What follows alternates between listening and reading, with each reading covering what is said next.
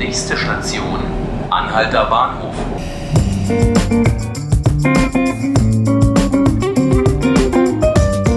Hallo liebe Zuhörerinnen und Zuhörer, hallo Berlin. Mein Name ist Nantke Garrels und Sie hören 5 Minuten Berlin, den Podcast des Tagesspiegels. In dieser Woche widmen wir uns dem Mauerfalljubiläum.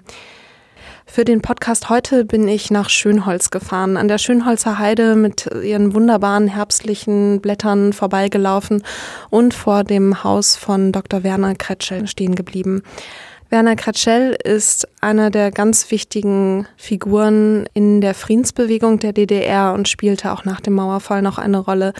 In seinem Haus in Pankow hieß er Kritiker des DDR-Regimes willkommen, wurde zwischenzeitlich von sechs Spitzeln beobachtet und stellte anscheinend so eine große Gefahr dar, dass seine stellvertretende Pastorin sogar von der Stasi umgebracht werden sollte. Soweit kam es nicht. Es kam der 9. November 1989, die Mauer fiel und Werner Kretschel moderierte zuerst den runden Tisch in Pankow und später den runden Tisch im Roten Rathaus. Heute werden er und seine ehemaligen Mitstreiter nicht mehr verfolgt, sondern mit Preisen geehrt und zu Talkrunden und für Artikel eingeladen. Herr Kretschel, wie haben Sie denn den 9. November 1989 erlebt? Ich war einer der ersten, der über die Bornholmer Brücke fuhr. Und es war insofern dramatisch, weil ich vorher eine große politische Versammlung in der Innenstadt moderiert habe und ein französischer Journalist sagt mir, da ist was mit der Mauer Schabowski. Ich nach Hause und habe meine 21-jährige Tochter und ihre Freundin eingeladen zur Bornholmer Straße und ich höre mich noch, als ich mich absolut wundere, dass wir nicht festgehalten werden, frage ich den Grenzer, sagen Sie mal, träume ich oder ist es Wirklichkeit? Das sagt mir der Grenzer, Sie träumen. Ich fahre weiter, dann haben wir Schwierigkeiten mit unseren Ausweisen gehabt, weil bis dahin galt, wer ein Stempel auf dem Passbild hat, darf nicht wieder zurückkommen. Ich, der knallt also die Stempel auf die Ausweise. Ich sage, können wir wieder zurück? Nö, sie sind ausgereist. Und weil unsere beiden kleinen Kinder zu Hause schliefen, alleine, wollte ich wieder zurück, aber zum Glück mit wie ein Grenzsoldat angerannt kommt und sagt, Genosse, neuer Befehl, die dürfen wieder zurück. Ich drehe mein Wartburg-Auto um und fahre dann mit den beiden Mädchen nach Westberlin rein und bei der Rückfahrt sind so viele Menschen, dass wir kaum durchkommen und die Astrid, die Freundin, bittet mich an einer Kreuzung in Westberlin anzuhalten. Sie will nur den Fuß auf die Erde setzen. So wie Armstrong bei der Mondlandung, weil sie noch nie im Westen war. Jetzt haben Sie ja eine ganz spezielle Geschichte mit der Mauer. Vielleicht gehen wir mal ganz zurück zum Bau der Mauer. Wie haben Sie den erlebt? Den Bau der Mauer habe ich in einem glücklichen Moment eigentlich meines Lebens erlebt.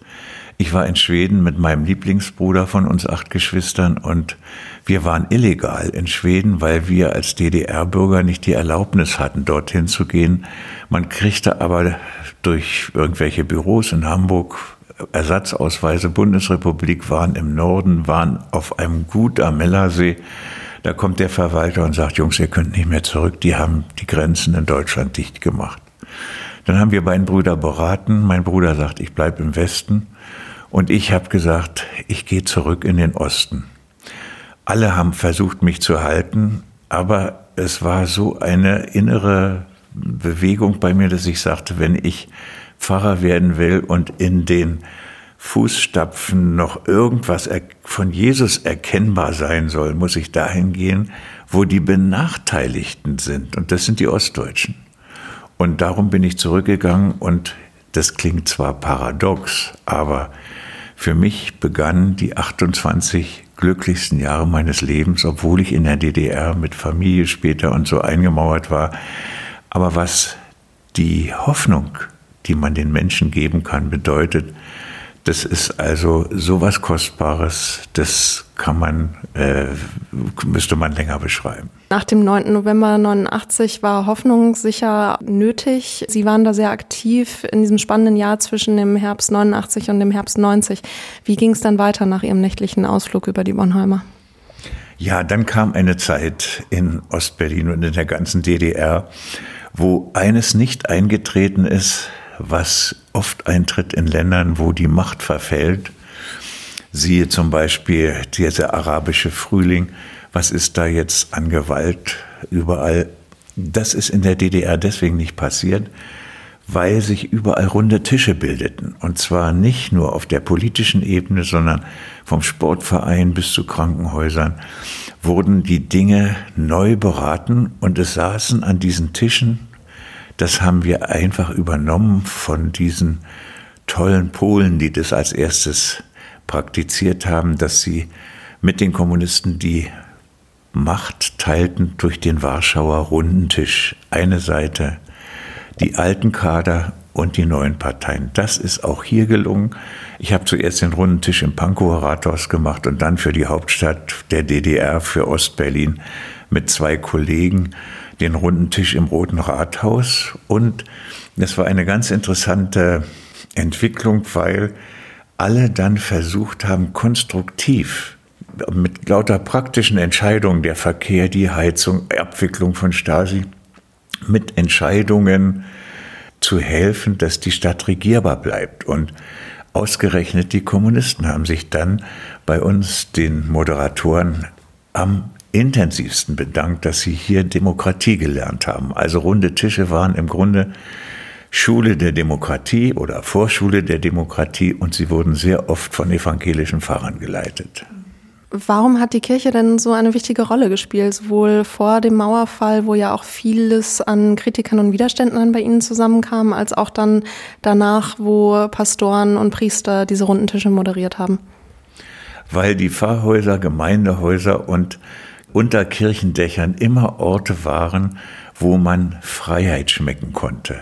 Und das war eine Zeit lang aus Angstgründen wurden, haben sich die meisten gar nicht getraut, in ein Pfarrhaus oder Kirche oder so zu gehen. Aber je mehr wir zum Jahr 89 kommen und die Pressionen der DDR auf die Bevölkerung zunehmen, desto mehr entdecken sie dann auch diese Freiheitsbereiche, und wer davon einmal gekostet hat, der verliert nicht diesen Geschmack, sondern will mehr haben. Und da waren wir Vermittler und warum oft evangelische Theologen diese im Grunde politische Arbeit übernommen haben, liegt daran, dass wir, solange es die DDR gab, 40 Jahre lang, in unserer evangelischen Kirche lupenrein Demokratie geübt haben. Jede Bischofswahl, jede Synodenwahl, jeder Gemeindekirchenrat in einer Kirchengemeinde wurden nach demokratischen Regeln und Wahlen äh, praktiziert, im Unterschied zu der lächerlichen Staatswahl. Und das äh, wurde anerkannt und darum sind zum Beispiel der zentrale runde Tisch, der nicht weit von hier, von meinem Haus getagt hat, der ist die ganze Sitzung live im Fernsehen übertragen worden, wurde auch von einem Fahrer oder von zwei Fahrern, drei Fahrern geleitet. Und genauso mein, unser runder Tisch im Roten Rathaus wurde live zehn Stunden lang oft im Rundfunk übertragen. Dahinter war die Absicht, die Bevölkerung der DDR soll Demokratie lernen, weil in einer Diktatur, das ist schicksalhaft, verlernen die Menschen Demokratie und die Pfarrer waren, weil sie geübt waren, die besten Vorschullehrer der Demokratie. Das war unsere Aufgabe damals. Ja, vielen Dank. Ja, bitteschön. Und wenn Sie Herrn Kretschel gerne mal live erleben wollen, beim Gedenkgottesdienst zum Mauerfall wird er die Predigt im Berliner Dom halten. Das war 5 Minuten Berlin für heute. Mein Name ist Nanke Garrels und Sie finden alle Folgen des Podcasts auf iTunes, Spotify und bei tagesspiegel.de. Machen Sie es gut.